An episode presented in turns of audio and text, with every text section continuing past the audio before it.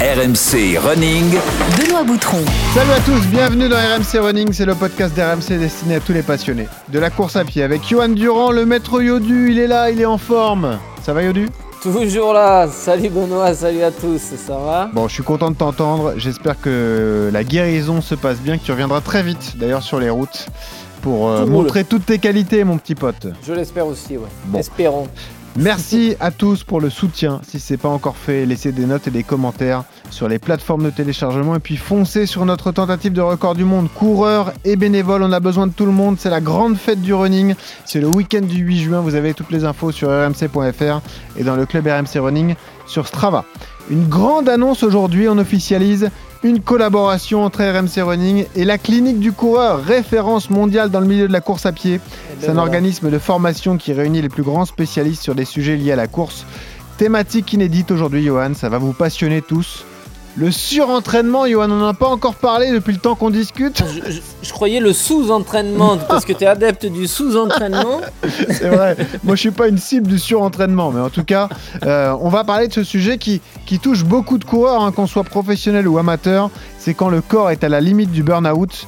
Comment le détecter, le reconnaître pour l'éviter pour en parler avec nous, on sera avec Yves Saint-Louis qui est entraîneur, conférencier, ancien triathlète, victime, euh, victime lui aussi d'addiction au sport et donc de, de surentraînement. Il sera avec nous. Il est d'ailleurs en direct du Kenya, ça va te rappeler de bons souvenirs mon petit Yodu. Ah oui, une connexion qui marche pas, des moustiques partout. Et voilà, le bonheur kényan, exactement. Et puis le, le bon plan d'Ossard, on vous parlera de la foulée forésienne, 10 km et semi-marathon. On vous présentera cette course. Il y aura des, des dossards à gagner. Alors une fois n'est pas coutume, détachez les lacets, retirez les baskets. Il est temps de penser à se reposer. Je vais aborder avec toi un peu le surentraînement. Pour être le plus efficace possible, une séance d'entraînement doit être réalisée lorsqu'on est peu fatigué et peu stressé. De repos, j'ai besoin. Il faut que, entre guillemets, tu t'aperçoives que aussi euh, ton humeur est changeante. Essayer de, de- de faire en sorte de ramener des cocktails, euh, des cocktails de vitamines en complément. Mister Cocktail, sans alcool, Oh. la fête est plus folle. Car l'important quand on voit les premiers signes de surentraînement, c'est simplement de faire ce qu'il faut au bon moment. Tu n'es pas le seul, tu sais. On a tous besoin de se reposer. C'est euh, faire une, bah, une, analyse, une analyse de sang. Il va falloir que tu ramènes beaucoup de fruits, euh, beaucoup de, de- de légumes, et si possible euh, des crudités aussi. Enfin, au pays où on peut manger du pain, du fromage, de la viande. Bref, ça reste quelque chose que je ne vous conseille pas d'essayer d'explorer. Je suis feignant, je suis feignant, je suis feignant, je suis feignant. Quand tu commences à être un peu plus agressif euh, et que, que, ton, que ton comportement change, Comportement, bah ouais. Ah, et on termine par du Ayaka Nakamura. Il est là. Ah, et là, c'est la totale. Ah ouais, on retrouve les classiques de Geoffrey Charpie, notre producteur.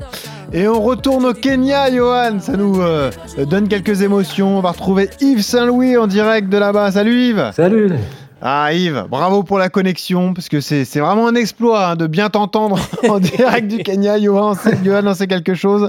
Yves, tu es entraîneur, conférencier pour la clinique du coureur, ancien triathlète, notamment euh, tu as participé à, à différents Ironman. Et ça concerne aussi ton expérience personnelle, toute cette problématique du surentraînement, Yves. hein. Oui, exactement, c'est ça. J'ai j'ai vécu au cours, au cours de ma carrière, qui était loin d'être une carrière professionnelle, on s'entend. J'ai fait quand même beaucoup de triathlon, mais euh, à travers le triathlon et l'entraînement, j'ai vécu justement, je me suis rendu au bout et j'ai pu expérimenter, si on veut, euh, cette, cette espèce de fatigue chronique qui s'installe euh, suite à des grosses euh, périodes d'entraînement. Puis de cette expérience, bon, j'en ai tiré des leçons, bien sûr. Puis après, bon, j'essaie d'utiliser cette expérience-là pour, pour essayer d'aider les gens, les écouter, les encadrer un peu pour être un meilleur. Et Johan, l'accent québécois en direct du Kenya, c'est un concept quand même. Ça, vous n'entendez ça que dans RMC Running. C'est ça, c'est que dans RMC Running, ouais. C'est un concept, mais Bah. c'est- sympa l'accent québécois. Et Yves, explique-nous ce que tu fais au Kenya. Pourquoi t'es parti là-bas alors? Bon, alors, on- on- avec la Clinique du Courage, justement, on a, on a décidé d'organiser euh, des- un, euh, une formation, en fait, qui est le cours Expert euh, 3.0, Expérience 3.0. Ça s'adresse à des spécialistes de la, santé, des kinés principalement, qui ont fait des formations, le cursus de formation de la Clinique du Coureur, et qui, à la fin du cursus, après avoir fait le cours 2.0, qui est un cours d'expertise, on leur offre une expérience donc immersive euh, ici au Kenya, Euh, c'est-à-dire de voir un peu, bon, on s'entend, c'est la mecque de la course à pied, donc euh, au Kenya, tout le monde, ben, les grands coureurs euh, et coureuses viennent d'ici, donc on est venu euh, voir, faire une immersion, voir comment ils s'entraînaient, comment, c'est quoi leur mode de vie, puis vivre un peu au rythme kenyan. Et puis, euh, même faire un peu d'analyse biomécanique. On va avoir des équipes de chercheurs qui vont venir faire des, euh, des études ici. Bref, on les accompagne à travers toute cette immersion à la Kenyan, puis euh, ça s'avère, ça va être une expérience hyper enrichissante. Mais écoutez, moi, je viens d'arriver, c'est ma première, première expérience. On avait fait une cohorte l'année dernière, mais là, on est à la deuxième édition et ça s'avère vraiment, ça va être super. Et ça te plaît, le cadre est, est idyllique pour les passionnés de course à pied? Ah, c'est, euh, c'est un choc euh, culturel très, très grand, euh, c'est, mais c'est exceptionnel. La, la, la, l'énergie qu'il y a ici, c'est, c'est unique. Euh, on voit, bon, bien sûr, il y a des coureurs partout, mais le, le Kenya moyen est, un, est gentil, aimable, euh, respectueux à travers toute cette, espèce, cette culture. Oui, il y a la course à pied, mais il y a autre chose. Mais oui, euh, on va vraiment faire une immersion totale avec euh, les coureurs élites. On est, on est quand même chanceux. On habite. Euh, on va habiter à, à, à, Ronix pour que vous connaissez. Oui, bien sûr. C'est, bah, c'est là où Johan était hébergé. Ouais, bien sûr. Ben voilà, c'est ça. On va aller à Ronix. Mais là, pour l'instant, on est à Simba for Kids, qui est une, un endroit qui a été fondé par Julien Lyon, l'ancien coureur suisse de haut niveau. Et ce, ce, ce, centre est pour aider les gens, en fait, les jeunes enfants qui, pour faire des activités, ils vont encadrer les, des groupes scolaires qui vont venir faire des jeux, des trucs comme ça.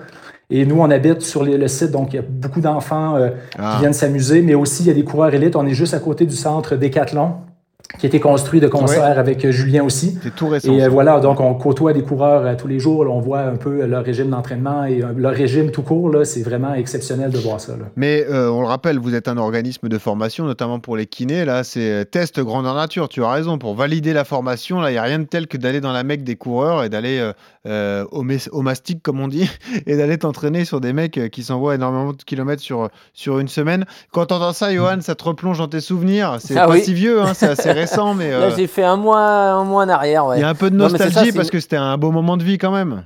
Ah non, c'était chouette, ouais. C'est surtout le côté euh, aventure humaine qui est ouf quand on va là-bas. C'est que même en tant qu'athlète pro, et j'y suis allé, euh, c'était la cinquième fois que j'y allais, je suis toujours bluffé et émerveillé par euh, ouais, la gentillesse des gens et surtout par la quantité de groupes d'entraînement qu'il y a. Et le, c'est la mecque de la course à pied. Tu peux pas rêver mieux ah ouais. pour t'entraîner en termes de, de, qualité de vie, de parcours, de, enfin tout est dur et, et le nombre de coureurs qu'il y a, c'est juste hallucinant et, et on on peut que progresser si on y va de façon intelligente. Mais après, voilà, la difficulté, c'est c'est aussi lié à la thématique du jour, c'est que euh, tous les amateurs qui vont là-bas bah, veulent faire comme les professionnels et peuvent à 2400 mètres d'altitude, la moindre erreur dans ta planification d'entraînement, dans ton peu de renforcement que tu fais, tu peux la payer soit par euh, une blessure, soit par euh, ouais. bah, justement le surentraînement dont on va, dont on va parler. Ouais. Allons-y, entrons dans le vif du sujet. La thématique du jour, c'est le surentraînement. J'imagine certains d'entre vous qui écoutent ce podcast et qui se disent Ah oui, là je dois être concerné, là je dois être touché, euh, ça y est, c'est moi la cible. Eh bah, question toute simple. Alors je vous précise, on est avec Yves Saint-Louis. Yves, donc ancien triathlète, c'est plus de 100 triathlons pour Yves, 8 Ironman. Euh, J'ai vu une interview de toi passionnante où tu vas nous raconter ton histoire, mais en gros, euh, tu ne pouvais plus te passer du sport. Hein. Une journée de repos pour toi, c'était en moyenne 2 heures à 2 heures et demie de sport par jour, c'est vous dire dans quel état psychologique était Yves à ce moment-là. Yves, tout simplement, le surentraînement, c'est quoi alors? Euh ben, Le surentraînement, c'est une condition qui est, qui est très grave, en fait, qui est rare, mais qui est, euh, qui est, en fait, qui peut mettre fin à une carrière sportive. Pour si on parle d'athlète de haut niveau, par exemple, euh, c'est clair que, cette condition peut vraiment mettre fin à une, carrière. Mais ce qu'il faut comprendre, c'est que le, syndrome du surentraînement, comme je dis, c'est une condition qui est unique, qui est très rare. Mais pour se rendre au surentraînement, il faut vraiment passer par des étapes et pour ça, il faut co comprendre un peu le continuum de la fatigue. C'est-à-dire que certaines personnes vont dire Ouais, je me suis surentraîné, donc j'ai fait un bloc d'entraînement d'une semaine, je suis très fatigué et puis je m'en remets pas. Euh, bon, ben là, on ne parle pas nécessairement du syndrome du surentraînement. Oui, tu t'es trop entraîné. Euh, faut que tu, il faut que tu te reposes, mais on n'est pas vraiment entré dans l'espèce de spirale euh, dé, dévastatrice du surentraînement. Donc, il faut vraiment comprendre qu'il y a différents types de fatigue ouais. et le syndrome du surentraînement se situe à la fin, à la fin complètement et pour constater qu'on qu fait vraiment un surentraînement, malheureusement, c'est le temps qui va nous le dire. Combien de temps je vais devoir me reposer de façon quasi totale pour reprendre un niveau fonctionnel de base? Donc, ne pas, ne, pas de reprendre une, une condition physique euh, athlétique, vraiment pour reprendre un niveau fonctionnel de base, c'est-à-dire me débarrasser des symptômes qui viennent un peu miner euh, mon sport, ma vie en général. Donc, ouais. on est vraiment à la fin complètement du, euh, de la fatigue. Ouais. Si on veut être précis, il y a quand même une frontière entre le surentraînement et ce qu'on appelle la bigorexie, l'addiction au sport. C'est-à-dire que les termes ne sont pas identiques, les symptômes ne sont pas identiques, et la bigorexie, c'est le surentraînement exacerbé. C'est un peu ça, euh, Yves? Ben, en fait, la bigorexie est plus une addiction au sport. Si on veut prendre la définition, euh, c'est quelqu'un qui ne peut pas se passer du sport et qui va peut-être se rendre en surentraînement. Par contre, il y a des gens bigorexiques qui sont capables de bien doser et qui vont quand même faire du sport à tous les jours, systématiquement. Et en fait, on se rend compte qu'on est bigorexique ou les gens vont être confrontés à la bigorexie quand on leur doit, ils ont une obligation. On leur dit, écoute, tu t'es fracturé les deux jambes et les deux bras, tu peux rien faire. Et là, la panique s'installe. Là, on peut voir c'est qui les bigorexiques. Parce que tout le monde qui s'entraîne, on s'entend, on s'entraîne à un niveau euh, relativement sérieux. Euh, on, on, a des objectifs. Ben, le sport, on s'entraîne pratiquement tous les jours mais ça ne veut pas dire qu'on est bigorexique. Donc, cette condition vient s'exprimer si on enlève le sport, à, la, si la, personne ou l'athlète n'a pas le choix de dire on doit arrêter le sport. Et là, il y a vraiment une cascade qui peut mener à la dépression, des trucs comme ça. Donc, c'est quand même une condition spéciale. Mais oui, la bigorexie peut quand même diriger à vitesse grand V vers le surentraînement, bien sûr. Ouais. Johan, tu es athlète de haut niveau depuis euh, quasiment 20 ans. La ligne est est, très mince hein, entre euh, l'entraînement au maximum des capacités et le surentraînement. C'est-à-dire que c'est une question de dosage tous les ans, toutes les, tous les mois, toutes les semaines. Est-ce que tu, quand tu es en surentraînement, quand tu bascules en surentraînement, tu le sens immédiatement, Yodu? Bah, Tu le sens pas nécessairement, mais il y a des signaux qui doivent t'alerter et qui te font penser que tu es quand même... Euh, à la limite, tu vois. On le dit souvent, euh, l'athlète de haut niveau, on est quand même euh, souvent sur un fil. Et moi, j'ai quatre, euh, quatre facteurs que j'ai remarqués dans mon quotidien qui sont vraiment le signe avant-coureur du, le, garde-fou. Tu vois, c'est le moment où tu, vas basculer. Il y a le sommeil. Franchement, quand je commence à taper des siestes très importantes ou que mes nuits de sommeil, je me réveille pas euh, de, la même, euh, de la même façon, tu vois, je dors euh, mes nuits, je dors de plus en plus longtemps, je fais des siestes beaucoup plus longues. Ça, c'est quand même un signe important chez moi. J'ai remarqué aussi l'irritabilité. Euh, tu vois, tu fais tomber un truc, ça t'énerve, tu renvoies chier un peu les gens, t'es es vachement sur la défensive, t'es un peu euh, un peu tendu, un peu nerveux. Te connaissant, j'ai du mal à y croire, mais bon, si tu le dis. Bah ouais, justement, c'est pour ça que c'est un c'est un signal que je prends au sérieux parce que quand ça m'arrive, c'est que quelque chose ne, ne, marche plus, tu vois. Hmm. Quand je deviens irritable, c'est que vraiment je suis arrivé à un point de fatigue qui et, et, vu mon métier, c'est forcément lié à mon entraînement. Hmm. Et après, c'est plutôt pareil, c'est des gestes moins précis. Tu vois, quand je commence, ça m'arrive de casser un verre, faire tomber un truc. Et ça, c'est pareil, ça va souvent avec l'irritabilité et ça vient souvent euh, quand je suis fatigué dans des grosses périodes de préparation marathon. Et quand j'ai un peu ces symptômes-là, je me dis, là, il faut peut-être lever le pied euh, d'un point de vue récupération, entraînement.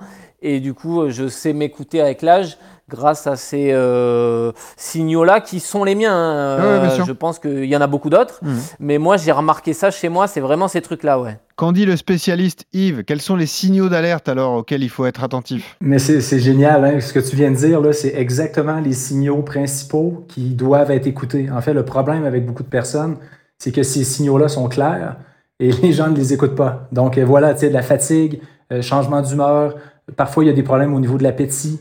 Euh, parfois, ça peut devenir. Euh, toi, tu disais que tu avais des problèmes. En fait, tu dormais plus, mais il y en a qui vont avoir des troubles du sommeil qui vont s'installer parce qu'il y a vraiment un débalancement au niveau du système nerveux, donc euh, parasympathique, sympathique, activation, repos, qui vient tout un peu tout mélanger. Donc, quand il y a des modifications au niveau des habitudes de sommeil, c'est un signe quand même avant-coureur que on, est en, on est en fatigue. Mais moi, je, je, me, je, me, permets de juste préciser, euh, si je peux préciser les stades de la fatigue, juste pour qu'on se mette un peu l'espèce de, spectre de, de la fatigue, qu'on le comprenne bien. C'est qu'en fait, on, parle d'une fatigue aiguë que n'importe qui va avoir. Euh, comme moi, je suis jet lag, là, je suis fatigué. Bon, ben ça, tout le monde serait fatigué avec 9 heures de décalage. Ça, c'est normal. Après, on embarque dans, si on, on parle de fatigue souvent liée au sport, on va parler de surmenage fonctionnel. Donc, c'est la première étape. Tous les athlètes le vivent. On est fatigué parce qu'on s'est entraîné une séance, deux séances. Et après, si on passe à l'autre stade de la fatigue, qu'on appelle le surmenage non fonctionnel, non fonctionnel, non-functional overreaching en anglais, c'est que là, on est justement dans cette limite-là. C'est-à-dire que là, les, baisses de performance à l'entraînement sont notables il s'installe dans le temps. Et là, on, constate qu'il y a des modifications au niveau de l'humeur ou des habitudes de sommeil ou des trucs comme ça. Donc, cette période de, tampon, si on veut, qui est le surmenage non fonctionnel, si on ne l'écoute pas pendant de façon chronique, donc on, installe pendant plusieurs semaines, voire des mois, et on n'écoute pas ces signes-là, c'est là qu'on peut basculer vers le surentraînement qui va venir beaucoup plus tard. Mais les athlètes vont toujours, tôt ou tard, toucher à peu près au surmenage non fonctionnel. les athlètes qui s'entraînent sérieusement, ils vont y toucher. C'est la question que j'allais te poser. Euh, justement, Yves, euh, elle peut paraître bête, mais est-ce que le surentraînement, c'est forcément négatif? Est-ce que sur une petite période, ça peut pas être bénéfique pour pousser le corps dans ses retranchements? En fait, si on parle du syndrome du surentraînement, on va, on va le dissocier du surentraînement. Le surentraînement, c'est trop s'entraîner. Le syndrome du surentraînement, c'est une condition. Donc, les gens, avant, oui, on doit créer une fatigue. Par contre, quand on parle de surmenage non fonctionnel, quand on embarque dans le surmenage non fonctionnel, le problème, c'est qu'on a vraiment trop poussé la machine. Donc, oui, c'est important pour créer des adaptations, on doit s'entraîner. On doit créer de la fatigue. Par contre, l'amélioration, elle vient quand on se repose. Donc, si on est capable, quand on arrive dans une séquence où on a beaucoup trop d'entraînement, on en a mis trop épais, comme on dit, là. Et là, on, se repose. Et là, on se repose. Et en se malgré le repos, les, bonnes sensations ou les performances à l'entraînement ne reviennent pas après des semaines, voire des mois. Eh là, on est sur l'alignement, la, mince ligne. Donc oui, il faut créer une surcharge. Mais le surmenage, il faut faire attention. C'est quand les, les, baisses de performance mm. commencent à s'installer dans le temps il euh, faut vraiment être bien aiguillé, il faut avoir un entraîneur ou une, une, certaine intelligence sportive pour dire, OK, là, c'est le temps que je lève le pied. Là. Parce que là, je vais basculer de l'autre côté, comme tu fais d'ailleurs, ce que tu disais tantôt, c'est super, c'est exactement ce qu'il faut faire. Il faut vraiment faire un pas en arrière. Mais c'est intéressant ce que vous dites, mais vous, vous êtes dans le tourné vers le, haut niveau, même si toi, Yves, tu n'étais pas athlète de haut niveau, tu avais quand même euh, une grosse, grosse expérience et, beaucoup d'heures d'entraînement au compteur. Mais même moi qui suis athlète amateur, je l'ai déjà ressenti, Johan, et euh, même quand mmh. euh, tu m'entraînais et que j'ai eu des moments un peu difficiles, c'est quand tu commences à sentir que sur les allures spécifiques, tu as du mal à les tenir et que tu peux exploser même en cours de séance, quand ça devient répétitif sur plusieurs semaines, ah c'est que là, il y a un souci. Et là, ça peut être justement lié à du surentraînement, euh, Yodu. C'est souvent ce qui arrive d'ailleurs. Quand tu n'arrives plus à tenir des allures qui sont censées être confortables pour toi, Là, il y a des signaux quand même qui, sont évidents. tu, tu, peux en louper une parce que tu es fatigué par le boulot, euh, parce que euh, voilà, il y a eu des choses dans ta vie qui ont fait que ce jour-là, tu n'étais pas en forme, euh, c'est pas un souci. par contre, si c'est répétitif et si tu as l'impression que tu es, moins motivé, tu vois, es à l'entraînement, tu vas pas avec le même, le même entrain, tu sens que tu es fatigué, que tu as moins de volonté et tout, et que tes entraînements ils te paraissent rapprochés, que les allures elles, te paraissent infaisables, bah, là, effectivement, c'est quand c'est comme ça régulier euh, euh, sur 3, 4, 5 sessions, bah là, c'est qu'il faut certainement lever le pied et demander une récupération complète euh, pour régénérer et, récupérer d'un point de vue physique et mental. Ouais. Est-ce que le surentraînement s'est exacerbé chez les coureurs, Yves? Est-ce que ça touche plus les runners que les, les triathlètes, les cyclistes, hmm. les nageurs? Une très bonne question. En fait, la, la, plupart du temps, les, les, les coureurs, avant de se surentraîner, ils vont se blesser. Donc, l'augmentation pratiquement à l'infini de la charge d'entraînement, que ce soit le volume ou l'intensité, il y a une limite au niveau mécanique que le, coureur peut supporter. Donc, oui, je ne dis pas qu'il n'y en a pas. Il y a des gens qui sont capables de, supporter des charges énormes, mais c'est beaucoup plus propice euh, pour les triathlètes. Euh, les triathlètes qui ont les trois sports, s'ils se blessent dans un, ils vont compléter comme moi j'ai fait. On fait plus de vélo, on fait plus de nage. Euh, avec, des, avec des. Dingue. Mais il y a, exactement, on va toujours compenser. Ouais. c'est ça, il y a toujours quelque chose pour compenser. Donc le profil, mais, il y en a quand même des coureurs, comme je vous dis, qui sont capables d'absorber des charges incroyables et qui vont arriver au surentraînement. Mais le cycliste et le triathlète est vraiment plus enclin à se surentraîner compte tenu que bon, la charge mécanique est beaucoup moins élevée même s'il y a peut-être le bémol, et vous êtes des spécialistes à la clinique du coureur, de l'évolution technologique pour les runners. Les chaussures ultra protectrices et tout, vous n'êtes pas des, adeptes, on le sait, on a déjà parlé avec Blaise Dubois, mais ça peut masquer aussi une condition physique qui se détériore. Ouais, je sais pas à quel point la chaussure va être protectrice pour les gens qui vont vraiment. Quand on, euh, augmente beaucoup soit le volume ou l'intensité, tôt ou tard, euh, les, structures vont, vont en souffrir. Hein. Peu importe la chaussure qui est protectrice ou non. Euh, donc, après ça, on peut jouer avec du dénivelé. Si on parle de trailers, les trailers vont être capables de faire des, des montées à l'infini, des descentes, peut-être descendre en chaise dans des centres alpins, monter en chaise, descendre à la course vont être capables de compléter, ils vont faire beaucoup d'entraînements croisés. Alors, le, trail est un, est une pépinière. En fait, c'est une, c'est un, endroit où tout ça, va pousser. Le, surentraînement va sortir de partout. ça va gicler partout. Ouais. J'ai cru que tu allais dire le trail est une pépinière de clients pour nous. C'est là que j'allais, en effet. c'est pour ça que c'est bon et que c'est drôle. Oui, forcément, parce que euh, là, on rajoute la difficulté du terrain et, du dénivelé. Il y, a une donnée que j'ai vue qui est intéressante, et tu vas nous dire s'il faut en tenir compte. C'est aussi l'augmentation du rythme cardiaque au repos. Aujourd'hui, on a ah quasiment tous des montres connectées avec des, euh, des captures de, fréquence cardiaque euh, au poignet. Hein. Alors, c'est fiable ou non, mais c'est plutôt fiable lorsqu'on dort et qu'on est immobile. Est-ce que ça aussi, il faut en tenir compte quand on se réveille, regarder un peu la nuit qu'on a passée. Si on est habitué à être 40, à 45 battements par minute et que là, ça fait quelques semaines qu'on est à 55, est-ce qu'il faut s'inquiéter, Yves? Ben, En fait, c'est très bon point. C'est je, dirais, si on veut avoir une donnée euh, qui, est, qui est non subjective, si on veut vraiment avoir une donnée objective à regarder systématiquement, c'est la fréquence cardiaque au repos. Il y a longtemps, on en parlait il y a 20 ans de ce truc-là, puis après ça, ça a été un peu effacé à travers toute la variabilité cardiaque, des trucs comme ça. Mais oui, quelqu'un qui prend systématiquement ses fréquences cardiaques au repos, au lever, de la même manière, au même moment, avec les mêmes outils, euh, qui peuvent être fiables, on espère, euh, même manuellement, à la limite, pour avoir vraiment une lecture juste, d'avoir des variations de 5 à 7 battements au repos, indique que justement le système nerveux et, n'est pas, pas apte peut-être, la récupération n'a pas été totale. Donc, il faut vraiment quelqu'un qui veut vraiment s'attarder à mesurer sa récupération, c'est la donnée que je, dirais qu'il faut euh, préconiser. Johan, tu gardes un œil sur ta montre au réveil? Tu regardes un peu la nuit que tu as passée euh, Non, tu, tu surveilles pas ça? Non, parce que je dors pas avec, donc du coup, euh, ah. c'est délicat. Mais effectivement, je sais que dans les athlètes de haut niveau, euh, pas mal le font. Alors, effectivement. Il y a eu la mode de l'obsession de la bague, hein, tu te rappelles? Ceux qui dormaient avec la bague de repos là, et qui regardaient leur rythme cardiaque au bah réveil. là, c'est la variabilité cardiaque qui est très à la mode depuis 2-3 mm. ans. Euh, sur le système euh, parasympathique et compagnie. Mhm. Euh, non, moi je, je, fais confiance à mon à mes à mes propres à mon expérience et à mes propres signaux, tu vois, de, que j'ai expliqué tout à l'heure. j'ai l'impression qu'il y a aussi ma motivation, tu vois, j'essaye de, de, vraiment voir les jours où, alors des fois vous n'êtes pas motivé parce que c'est simple, mais essayer de toujours garder en tête cet aspect de, de de motivation et d'avoir, euh, de répondre toujours à, l'aspect d'aller à l'entraînement avec, euh, avec du plaisir. À partir du moment où c'est plus le cas, euh, je m'alerte un petit peu.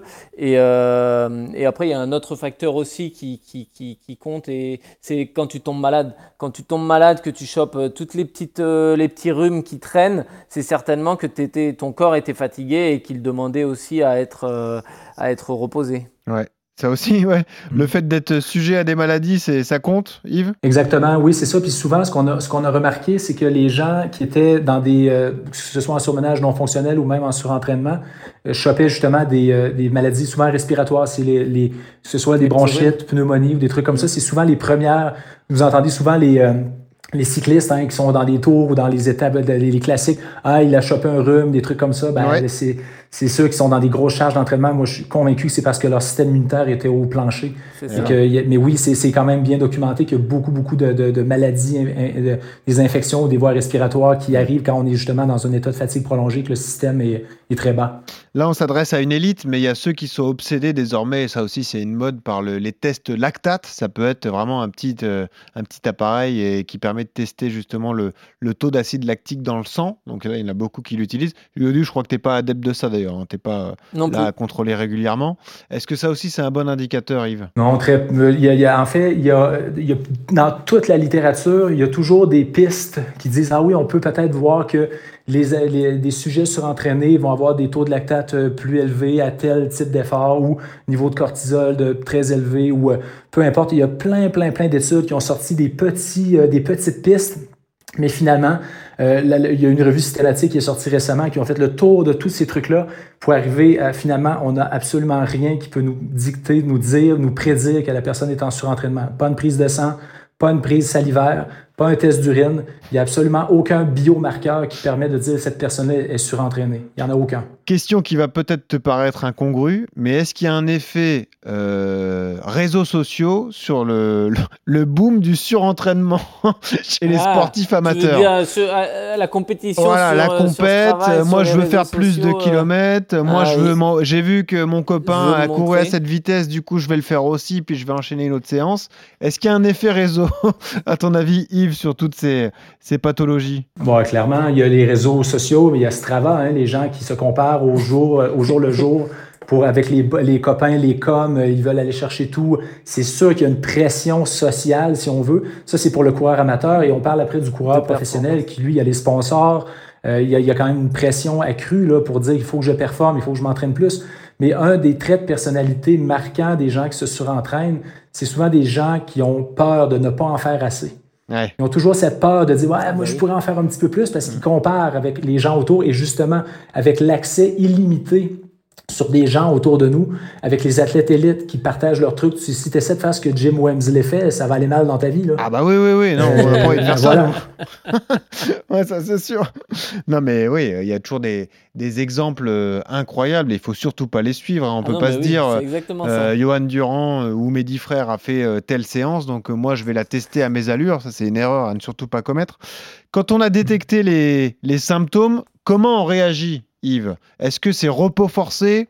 Est-ce que c'est entraînement aménagé? Quels sont les meilleurs conseils? Les meilleurs conseils sont de, dépendamment du, euh, j'allais dire, de, à la, hauteur ou la, gravité du surentraînement, mais en général, les personnes qui sont en surentraînement, il faut d'abord aillent voir un médecin, première chose. Ah oui. Euh, les, oh oui, oui, un médecin sportif va être capable, quelqu'un qui est quand même bien allumé sur les, les, symptômes et la gestion de tout ça. Pardon, nous au Québec, on était quand même bien outillés. On avait euh, Mireille Bézil, qui était la mère de Alex Harvey, qui est la mère de Alex Harvey, le fondeur canadien qui a gagné les championnats du monde de 50 km. Donc, euh, sa maman ah était une médecin qui avait fait beaucoup de sport. Et euh, elle était quand même très, très une bonne guide à travers tout ça. Moi, d'ailleurs, j'ai consulté avec elle. Et en fait, la prescription, puis moi, ce que je propose, je suis pas médecin, mais quand je veux guider quelqu'un, c'est que je lui dis surtout pas d'arrêter complètement. Je lui dis, regarde, tu vas aller faire, tu vas aller prendre une marche, tu vas aller peut-être faire un petit footing, mais très tranquille, mais tu dois continuer à être actif mais ne jamais générer de fatigue avec l'entraînement. Ah ouais. Donc, c'est très important qu'il faut, ne faut pas finir une séance. Ça devrait être une cote de 1 sur 10, le, niveau de fatigue euh, post-séance. Et justement, c'est d'être capable d'être dans l'action. Après, il y a d'autres mécanismes qu'on doit mettre en place. Parfois, c'est de la médication, parce que souvent, il y a des troubles anxieux qui s'installent chez certaines personnes, il y a des troubles dépressifs. Il y a plein d'autres euh, euh, états, si on veut, que les, les, les athlètes surentraînés euh, arrivent dans des états un peu lamentables. Donc, c'est pour ça que je disais, c'est quand même assez important d'avoir un suivi médical parce que le médecin peut guider après, est-ce que ça prend un suivi pharmacologique ou après peut-être aller voir un psychothérapeute, aller voir des gens pour les, les, les aider, les aiguiller un peu. Eh Mais je, je recommande de, de j'allais dire, de haut de mon expertise qui est non médicale, de dire qu'il faut quand même que les gens bougent. Et c'est ce que Mireille, la, médecin du sport, suggérer à tous les athlètes qui, qui, allaient, la consulter, c'est d'y aller vraiment tranquille, mais de bouger trois, quatre fois par semaine, mais très tranquille. Donc, si vous pensez être touché par le surentraînement, consultez Mireille. Voilà, c'est le conseil qu'on peut, vous, peut vous donner. Euh, non, mais Yves, c'est euh, intéressant ce que tu viens de dire. Est-ce que la fatigue, le surentraînement peut aussi être causé par de l'endurance fondamentale? Parce que là, on parle surentraînement, on se dit tous, oui, bah, c'est parce qu'on enchaîne les séances de grosse qualité, on tape dans l'organisme, on se fait mal. Il y en a aussi qui courent sans mettre beaucoup d'allure, mais qui court beaucoup. C'est de l'endurance fondamentale. On est en facilité, mais quand même, c'est un effort demandé au, corps et à l'organisme. Est-ce que l'endurance fondamentale, c'est un problème aussi qui peut causer du surentraînement? Clairement, clairement, c'est une charge. Hein. La charge, euh, on, peut, on peut calculer la charge de plein de manières avec euh, la charge de Foster, entre autres, mais on, on parle ici d'un mauvais ratio charge d'entraînement-récupération. Si on prend seulement l'entraînement, souvent les gens, moi, j'ai des gens qui m'appellent hein, très plusieurs fois par mois. J'ai des gens qui m'appellent, qui me, racontent un peu, ils veulent avoir des conseils, ils sont fatigués. Puis souvent, ce que je remarque chez ces gens-là, c'est que la charge d'entraînement n'a pas nécessairement changé beaucoup. Mais lorsqu'on creuse un petit peu plus, on pose, je pose des questions. Mais comment ça va dans ta vie? comment ça va le boulot? Comment ça va dans ton couple? Et là, ah ouais, ben, mon père était malade. Ah oui, ma femme, moi, je suis pas trop certain. Puis pourtant, la charge n'a pas changé. Mais la première chose que les sportifs sérieux, sans être des athlètes de haut niveau, première chose qu'ils constatent, Ah merde, j'ai pas les allures que j'avais avant, je suis fatigué, je, ne sais pas pourquoi. C'est le sport qui est le centre de leur univers. Mais au-delà du sport, il y a beaucoup d'autres stresseurs dans la vie qu'il faut considérer, même pour un athlète de haut niveau. Il faut vraiment considérer tous les stresseurs de la vie et ne pas juste isoler le sport et la charge d'entraînement. Mais pour répondre à ta question, certainement, moi j'ai des gens qui étaient cramés et qui faisaient une heure par jour, mais ils étaient complètement cramés. Parce qu'il fallait y aller, parce que c'était une obsession, parce que sinon la journée était euh, trop longue, euh, voilà. Hmm. c'est une obligation, quoi. Ouais. Exact. Ouais. Euh, Johan, c'est intéressant d'avoir ton ressenti. Quand toi, tu, tu sens ces symptômes qui arrivent, que tu es un peu irritable, que tu fais tomber euh, des verres, que tu sens que tu dors mal, euh, comment tu réagis? Que tu, m'énerves? tu, tu, diminues la charge, tu baisses l'intensité? quels sont tes premiers réflexes à toi, Johan? Bah, Ça dépend de à quelle, quelle période de l'année on, est, mais généralement, je sais que c'est souvent en fin de préparation marathon. Ces symptômes-là, je les ai jamais eus en, début de prépa, tu vois. C'est vraiment souvent en fin de prépa, ou même en fin de prépa euh, euh, quand je faisais du 5000. C'est vraiment, euh, c'est presque la dernière semaine où tu charges, mais où t'en peux, peux plus. Et à un moment donné, ouais, c'est cette semaine-là qui est délicate. Euh, c'est, euh, ouais, comme on le disait tout à l'heure, tu es sur le fil du rasoir. Mais euh, non, j'essaye de récupérer, hein, de récupérer via le sommeil, via l'alimentation, via l'hydratation, les, les, les, choses comme ça. Adapter l'entraînement, voilà, ne pas couper l'entraînement, mais ben, remplacer une séance de fractionné par un sport porté, par voir autre chose, ne plus avoir cette, ce chrono au-dessus de ta tête, tu vois, cette obligation de performance. plutôt bah, faire des trucs en nature, plutôt que faire des 1000 mètres euh, à 3 à 30 au kilo euh, pour être régulier, bah, tu pars en nature et tu fais des, euh, une pyramide avec des 3 minutes, des 4 minutes où tu regardes pas la distance, tu regardes pas l'allure et tu cours. Et tu cours à tes sensations du jour, celles qui te permettent d'être bien et de et peut-être que tu peux te, te refaire la cerise comme ça pour récupérer. Mais sinon après, si tu es dans un stade vraiment avancé et proche comme on l'a dit en début d'épisode, que c'est pas simplement juste de la grosse fatigue, mais presque un burn-out, eh ben là, il faut mettre des choses en place pour euh, bah, essayer de comprendre pourquoi ça t'est arrivé, qu'est-ce qui t'est arrivé, et effectivement, pourquoi pas aller voir euh, d'un point de vue mental, se remettre dedans. Tu vois, nous, à haut niveau, je sais qu'aujourd'hui, la prépa mentale est, est devenue très, très importante. C'est plus du tout tabou d'en parler. Donc, aller, aller voir quelqu'un pour lui dire, bon, ben voilà, il m'est arrivé ça dans ma vie, ça a répercuté sur mon entraînement, aujourd'hui, je suis KO comment, comment je fais? Et euh, ça peut t'aider à te remettre dans le droit chemin. Ouais. Euh, Yves, l'alimentation a forcément un grand rôle à jouer. Nous, on en parle régulièrement, le, le HAS, hein, le sommeil, l'hydratation, l'alimentation. Euh, est-ce que le mode d'alimentation et l'heure à laquelle on court peut avoir une incidence aussi sur le surentraînement? Exemple concret, est-ce que quelqu'un qui court systématiquement à jeun va forcément créer du surentraînement ou aura plus euh, de facilité à créer du surentraînement? Euh, Je ne pourrais pas répondre à cette question-là. Par contre, si on est en déficit chronique, vous connaissez le, le, REDS, Relative Energy Deficiency in Sports, qui est une condition qui est en fait, on est en sous-alimentation. bien. Ouais. on est en sous, en fait c'est une sous-alimentation. C'est pas nécessairement un problème d'anorexie, mais c'est des problèmes qui sont bon qui qui après qui traînent euh, qui vont créer d'autres problèmes euh, chez les personnes, une densité euh, osseuse faible et bon aménorée chez les femmes et tout ça. Donc ça c'est une condition qu'il faut quand même garder à l'œil, c'est-à-dire est-ce que mon athlète euh, se nourrit suffisamment. Et on ne parle pas nécessairement de prendre de la protéine et des glucides 30 minutes, euh, dans le 30 minutes, la fenêtre euh, parfaite pour la récupération ou le jeûne et tout ça. Est-ce que mon athlète, dans, dans son rythme d'entraînement, consomme assez de calories. Après ça, il faut faire une évaluation parce que des fois, les gens sont mauvais. Ouais, moi, je cours à jeun, je fais deux heures le matin à jeun, je grignote un peu, je vais faire d'autres choses. Alors oui, peut-être que les comportements alimentaires peuvent amener à de la fatigue qui va s'installer ou au du moins un manque de récupération. Mais là, c'est plus des nutritionnistes. D'ailleurs, notre, nutritionniste à la clinique du coureur, nos nutritionnistes, Anthony Bertou, qui est une, une sommité, et Isabelle Morin euh, sont super aussi. Ils pourraient peut-être répondre davantage à cette question-là. Mais du point de vue coach, euh, il faut vraiment être capable de dire à mon athlète, il faut que tu manges. Mange pas du céleri après avoir fait trois heures de, de footing le matin. ouais, évidemment. Méfie-toi parce que je note. Hein, donc c'est soit Mireille, soit Anthony, soit Isabelle. Hein, on en est là pour l'instant. Ah ouais. Euh, non mais Yves, ça veut dire que le poids c'est un bon indicateur aussi. C'est-à-dire que si on perd trop de poids sur une petite période, Là, il faut s'inquiéter aussi quand même. Là, il faudrait quand même garder un œil. Ouais, c'est ça. Ben, au niveau, c'est sûr que si on prend du poids euh, au jour le jour, il y a beaucoup bon, l'hydratation, dans quel environnement je suis. Bon, je suis à Iten, euh, il fait 30, euh, où je m'entraîne à Québec, il fait moins 10. Bon, on perd beaucoup d'eau par évaporation aussi pendant la nuit. Bref, il faut quand même regarder est-ce que mes, besoins en calories, mais aussi est-ce que mon hydratation est stable, sans dire qu'il faut boire trop.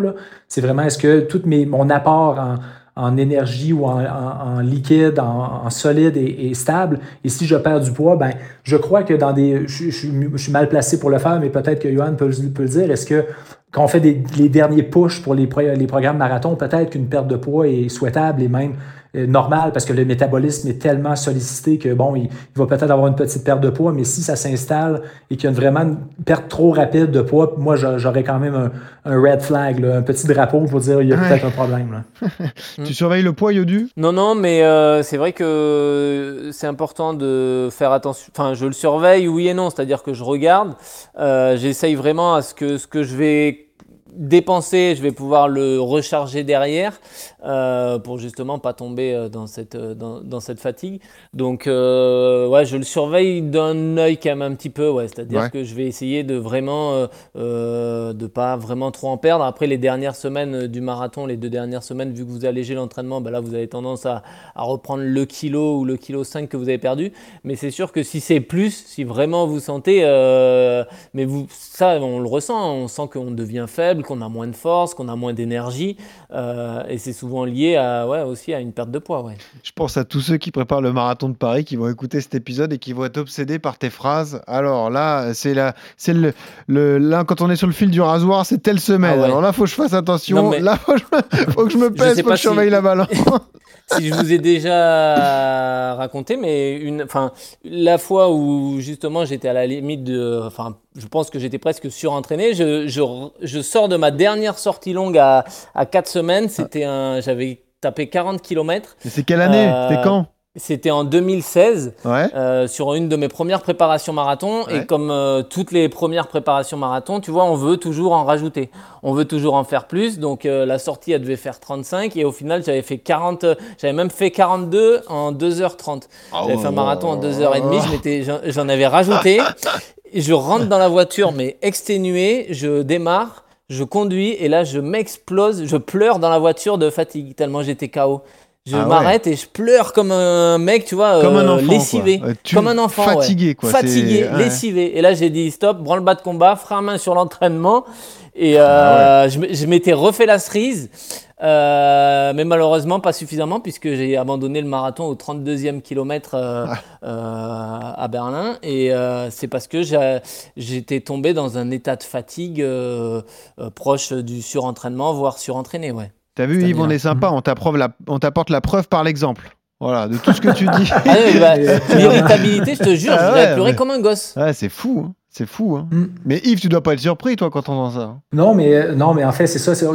mais j'allais dire, c'est, c'est presque normal de toucher à ces zones-là pour un athlète de haut niveau. Oui. Parce qu'on ne doit pas juste, si on s'assoit et on regarde, ouais, j'en ai fait assez, puis on est toujours en train de dire, ouais, j'en ferai pas trop, ben, on, veut quand même donner le meilleur de soi, jouer avec cette limite-là.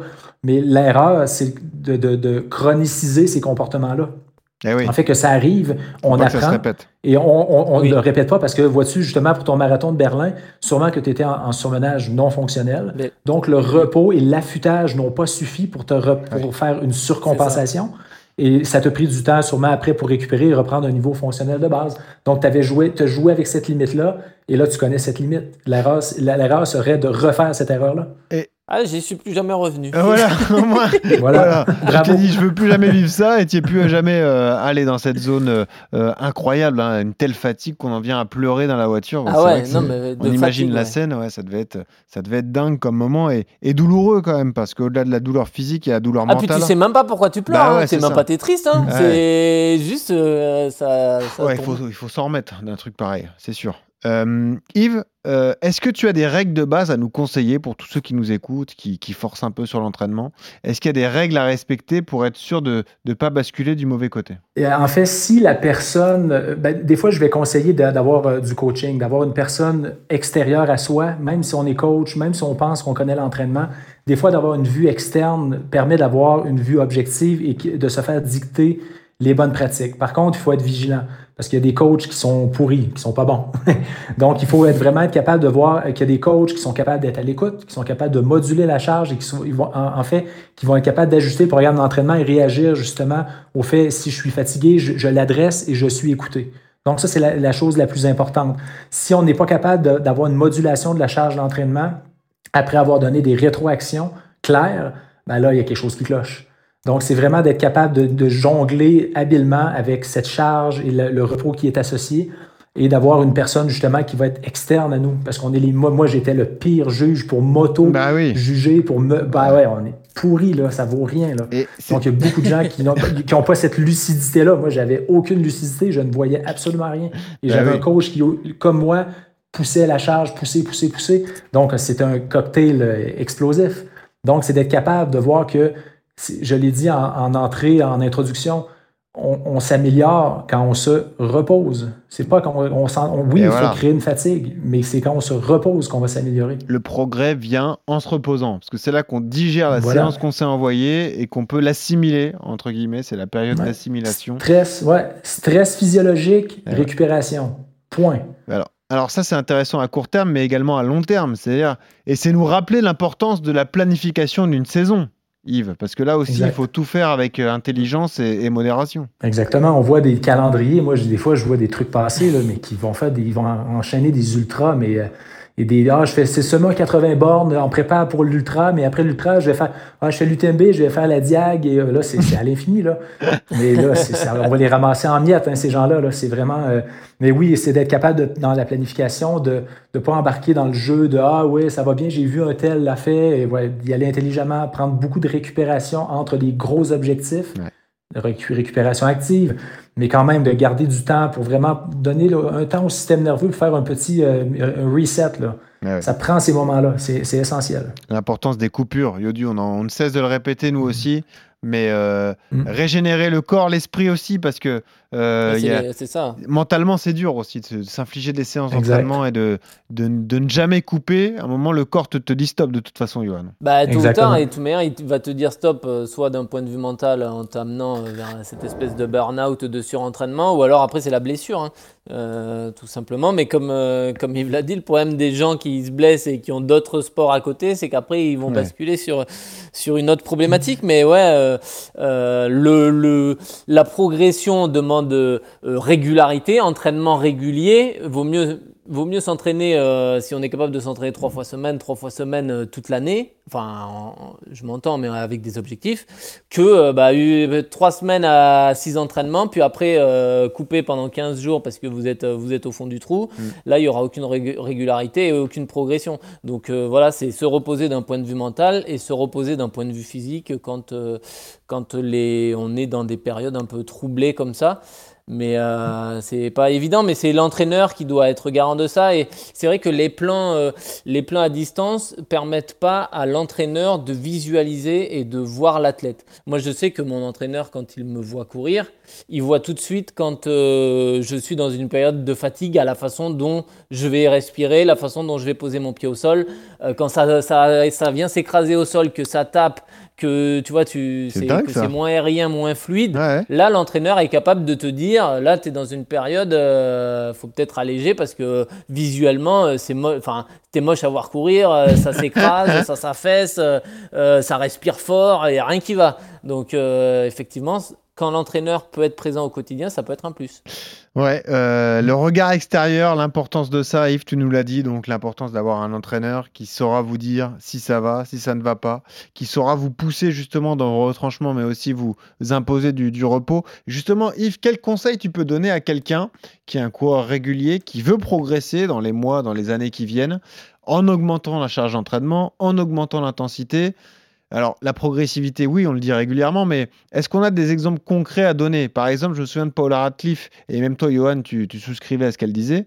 Elle disait, par exemple, on augmente d'un entraînement par an par semaine, un entraînement par semaine par an. Voilà, c'est une bonne augmentation Mm. du volume et de l'intensité. Ça vous donne une idée. Il faut pas aller non plus trop vite, passer d'un extrême à l'autre, euh, Yves. Hum, clairement. Mais moi, j'ai malheureusement pas de mesure euh, qui- de, de, de- d'espèce de schéma euh, parfait qu'on peut appliquer à tout, à tout le monde. Moi, moi, personnellement, je, je coach depuis 25 ans, je connais mes athlètes, je les fais progresser à la hauteur c'est de, au cas par cas. de ce que je, je constate, que je suis Mm. capable de voir que oui, les gens, on, on va jouer avec, euh, oui, le volume, mais en fait, à la base, ce qu'on doit faire, c'est qu'on doit augmenter, premièrement, la fréquence des entraînements. Donc, on peut, on peut commencer à courir euh, deux fois, trois fois, jusqu'à six fois, jusqu'à des gens qui courent 12 fois par semaine. Après, on peut jouer avec, euh, avec euh, la, la durée. On va augmenter la durée progressivement. Et après, on joue avec l'intensité, parce que c'est toute des, des- la, charge augmente avec chaque, à, chaque, chaque, à chaque étape. On parle de charge qui augmente, mais les gens qui courent trois fois par semaine et qui jouent avec Ouais. beaucoup avec l'intensité risquent de blessures accrues. J'aurais tendance à dire on va augmenter la fréquence, on va augmenter la durée et après on va jouer avec l'intensité. Mais sur une, une pluriannuelle, sur des objectifs à long terme et des trucs comme ça, moi j'installe un peu ça dans le temps. Je dis regarde, on a un objectif dans quatre ans, mais on va se concentrer dans le processus. Le processus, c'est aujourd'hui. Aujourd'hui, comment tu vas? Puis comment ça va aller demain, on verra demain. Et après, on va avancer. Oui, on a une idée, mais moi, je dis toujours, les objectifs trop euh, stagnés dans le temps, arrêtés. Les gens, ils focusent trop sur cet objectif-là et le chemin pour s'y rendre, des fois, il n'est pas très euh, santé. On, n'écoute pas les symptômes de la fatigue, on n'écoute pas les symptômes euh, de blessure. Et d'avoir trop des objectifs arrêtés, c'est néfaste, selon moi. On est mieux d'y aller avec, oui, on le garde en tête, on l'a écrit sur le calendrier, dans trois ans, on veut faire ça. Mais on va se concentrer dans des petits, des petits moments, des mois, voire quelques mois, pas plus loin que ça. Et on voit comment la progression se développe. Bon, ça, ça me rassure pas, parce que moi, j'ai quelques objectifs perso et secrets. Euh, bon, je vois pas comment je vais faire. je vois pas comment je vais faire si j'augmente de 5 km par semaine.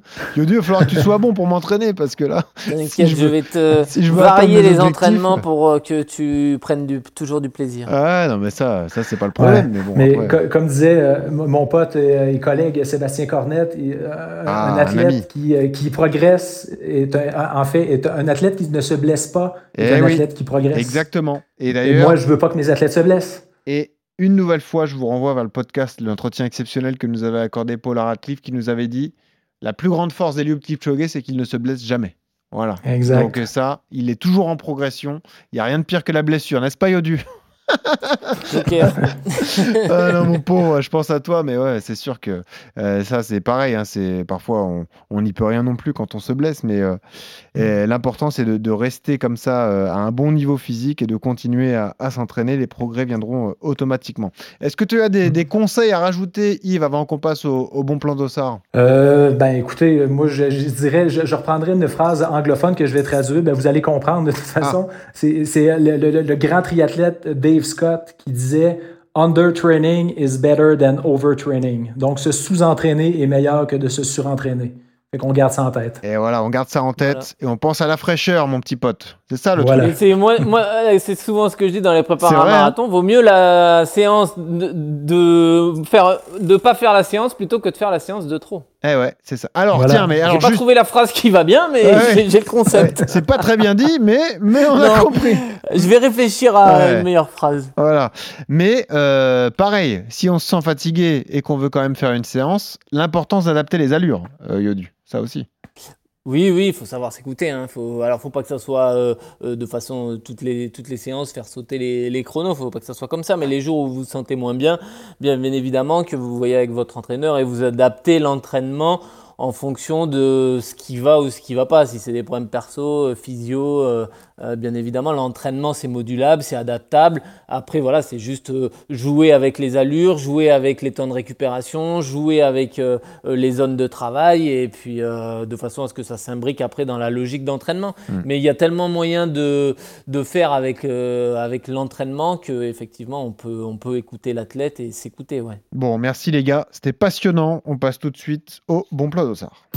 RMC. Le bon plan d'Ossard. Et là, on va aller dans le forêt, mon petit pote. On est entre Clermont et Lyon, euh, Yodu.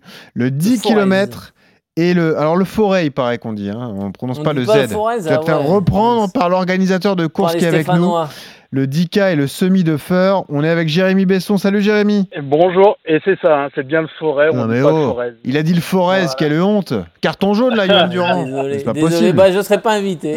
Ah bah si, tu seras invité quand même. tu seras invité quand même. C'est le 17 mars, la 11e édition du semi et la 6e édition du 10 km de Feur. Jérémy, merci d'être avec nous. Euh, bah, Est-ce que Avec tu peux nous, nous, nous décrire la course en quelques mots? À quoi ça ressemble alors? Et ben en quelques mots, ça va être très simple. C'est une course déjà donc très plate, labellisée FFA, comme je vous l'avais dit donc euh, l'année dernière. Mhm. Et on est on est en pleine nature, euh, donc un cadre très très agréable. Et, euh, et donc voilà un, un parcours euh, donc euh, bah voilà labellisé pour le 10 et le semi. Et le semi fait aussi office de, de support pour les championnats de, de la Loire de, de semi. Il peut neiger dans le forêt le 17 mars, non? Non, non, non, il neigera pas, il neigera pas. sauf, euh, souci. Mais non, non, l'année dernière, on avait eu un temps, un temps parfait. Euh, voilà, pas trop chaud, pas trop froid, idéal pour, euh, pour faire les chronos. Ou d'ailleurs, l'année dernière, bah, les chronos avaient été battus. Donc, euh, donc voilà, super, euh, super course à faire. Tu l'as en tête? En combien de temps ça se gagne, ces, ces courses-là? Oui, bah, je l'avais noté justement, j'avais travaillé un petit peu Ah. avant de, de passer. Il a oublié ses fiches. Ah Ouais, j'ai bon. j'ai mes fiches, ouais. Ah. Euh, le, le 10 l'année dernière avait été gagné en 29-47. Oh, Et, ah oui, euh, ça court. hommes, Pas mal. Ouais. Mm. Et chez les hommes en 1h, 1h05 et 35 secondes. Oh, là, bah oui, oui. Voilà. ah oui. Ah, ça galope, ouais. Et, euh, mais on avait des, des coureurs kényans qui venaient de, enfin qui étaient avec le club de Clermont justement et qui étaient venus, euh, qui étaient venus s'amuser. Donc euh, ils nous ont, euh, ils nous ont raclé les primes. Donc euh, voilà. Voilà, préparé par Yves, hop, envoyé, envoyé voilà. dans le forêt, et hop, ils sont venus gagner, euh, ils sont venus gagner les courses. En, en termes de densité, Jérémy, t'es t'es à combien de participants sur les, les deux épreuves? Euh, L'année dernière, on était quasi 1100 et cette année, on, on devrait être 1200. Donc, euh, donc des éditions qui marchent très bien. Et euh, cette année, les inscriptions sont déjà très bien parties. Ouais. Et, euh, et en plus de ça, bah, on a le 10 km de Rouen pour les championnats de France qui est, qui est un mois après. Donc, euh, donc voilà, tout, tout se goupille bien pour notre course et ça peut servir de, de test euh, à un mois des, des championnats de France. Donc euh, voilà, il y, a il y a une belle densité. C'est du parcours nature, hein, tu m'as dit. Donc là, on n'est pas sur du bitume, là, on court. euh, Alors si, si, si si, euh, c'est 100% bitume, mais on Ah, est dans, dans la nature, voilà, au milieu des étangs. Enfin voilà, c'est une zone un peu protégée. Et donc on c'est, c'est vraiment agréable. Il y a pas, on n'est pas en plein centre-ville ou quoi que ce soit, mais, mais du goudron de, de partout. Précision. C'est des courses qui Oui. s'inscrivent dans une démarche de développement durable. Exigence de respect de la nature pour tous les participants. On ne jette rien par terre dans la forêt, hein, c'est ça? C'est ça, exactement. Et puis bah euh, au ravito, voilà, il y, a- il y aura pas de bouteille plastique ou quoi que ce soit. Et euh, bon, en même temps, sur un 10 ou un semi, logiquement, c'est pas là où on a besoin du, Ouais. de- du plus. Mais on essaye vraiment, voilà, bah, de, de s'adapter et, et de faire en sorte que, que tout se passe bien. Et, euh, et comme je disais, vu qu'on est en pleine nature, voilà, faire attention pour les coureurs, mais en général, il n'y a pas de, il n'y a pas de souci particulier. Voilà, le, le ravito, tu me disais, en fait, on ouvre le jet d'eau, vous ouvrez la bouche et vous absorbez ce que vous pouvez. voilà, et ça. au meilleur. Voilà, et pas de gobelet, pas de tout ça. ok, super. Bon, eh ben, écoute, merci d'avoir été avec nous. Tu as un petit message à passer, je crois d'ailleurs, hein, Jérémy. Oui, bah pour mes enfants, voilà, quand le podcast va sortir, en général, ils sont avec moi dans la voiture. Je les saoule un petit peu avec ça, mais voilà, donc un petit coucou à, à Louis, avec qui j'écoute aussi Basket Time, euh, voilà, qui, qui est moins bien qu'RMC Running, mais c'est toujours. Ah, euh, voilà, oh, c'est te et, à, et à Charlotte, euh, à Charlotte aussi, voilà, je leur fais, je leur fais un gros bisou. Bon, bah, c'est gentil. Tous les podcasts d'RMC sont bons, notamment Basket Time et RMC Running. Ouais, donc, ouais. euh, non, tu, peux Il y aller, les tu peux te blagues faire à plaisir. Stephen, voilà, les blagues à Stephen, voilà, il faut que je fasse gaffe quand il y a mon fils, mais sinon. Et ça- voilà, c'est ça. Et puis en plus, tu peux écouter le samedi soir Stephen Time, comme ça on est tous réunis. Non, Voilà. ça non. Ah non, il me dit non. Bon, et ben Voilà. Jérémy, merci beaucoup. Je rappelle la date. hein. Le plaisir. 17 mars, dimanche 17 Voilà, mars, c'est ça. euh, le Les trois 10K. dossards, voilà, et le semi de à gagner fer. sur la distance, euh, voilà. Voilà, vous indiquez de- la, dose- la distance qui vous intéresse et euh, vous ça. laissez votre, vo- vous participez en commentaire. Voilà, et puis on vous donne un, un test d'écoute. Voilà. Et alors, qu'est-ce qu'on va faire comme test d'écoute? Vous, vous me donnez le prénom du médecin consulté par Yves lorsqu'il a eu des problèmes. Voilà, le premier médecin cité dans ce podcast.